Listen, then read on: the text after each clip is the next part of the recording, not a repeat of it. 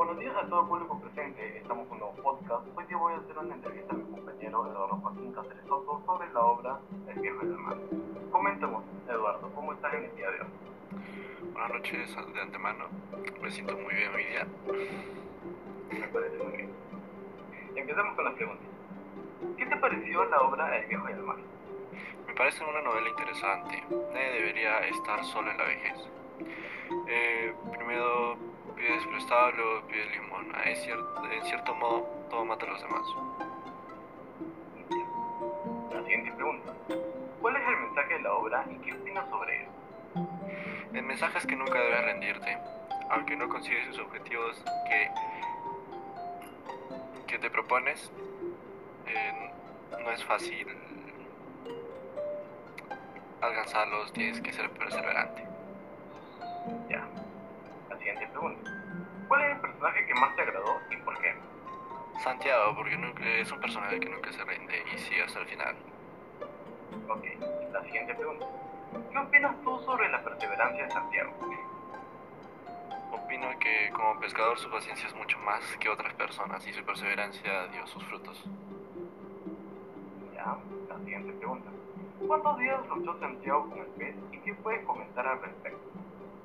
Lucha con el pez tres días donde recuerda su vida pasada, que es una persona muy tolerante por luchar tanto con el pez algunas personas. Eh, y listo. Ya. La siguiente pregunta. ¿Tú te consideras una persona perseverante y a través de qué acciones muestras tu perseverancia? La verdad, no tanto, pero a veces sí, como cuando hago algo que me gusta y si le dedico el tiempo necesario lo completaré. ¿Consideras que el viejo fue imprudente al pasar tantas horas luchando con el pez debido a su avanzada edad? Sí, un poco por su avanzada edad, pero atrapar al pez era un sueño, lo último que le quedaba hacer en su vida, por eso se arriesgó a todo para atraparlo. La siguiente pregunta. ¿Qué actitudes del viejo tomarías como ejemplo para tu vida? La perseverancia, ya que es lo que se necesita para ser exitoso y cumplir tus objetivos día a día. Ok. La siguiente pregunta.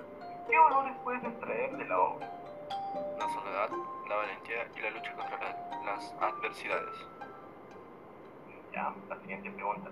¿Qué entiendes por la frase? El hombre puede estar derrotado. El hombre puede estar destruido, pero no derrotado. Se refiere a la idea de que un hombre, a pesar de, ser, de estar golpeado física o psicológicamente, nunca se va a rendir.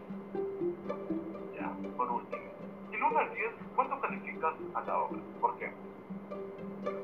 Doy un 9 porque es un cuento largo, una novela corta.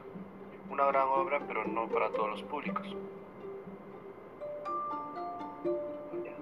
Muchas gracias a todo público presente y gracias a ti, compañero Eduardo, por estar hoy. Gracias. Nos estaremos viendo en un siguiente podcast. Hasta luego.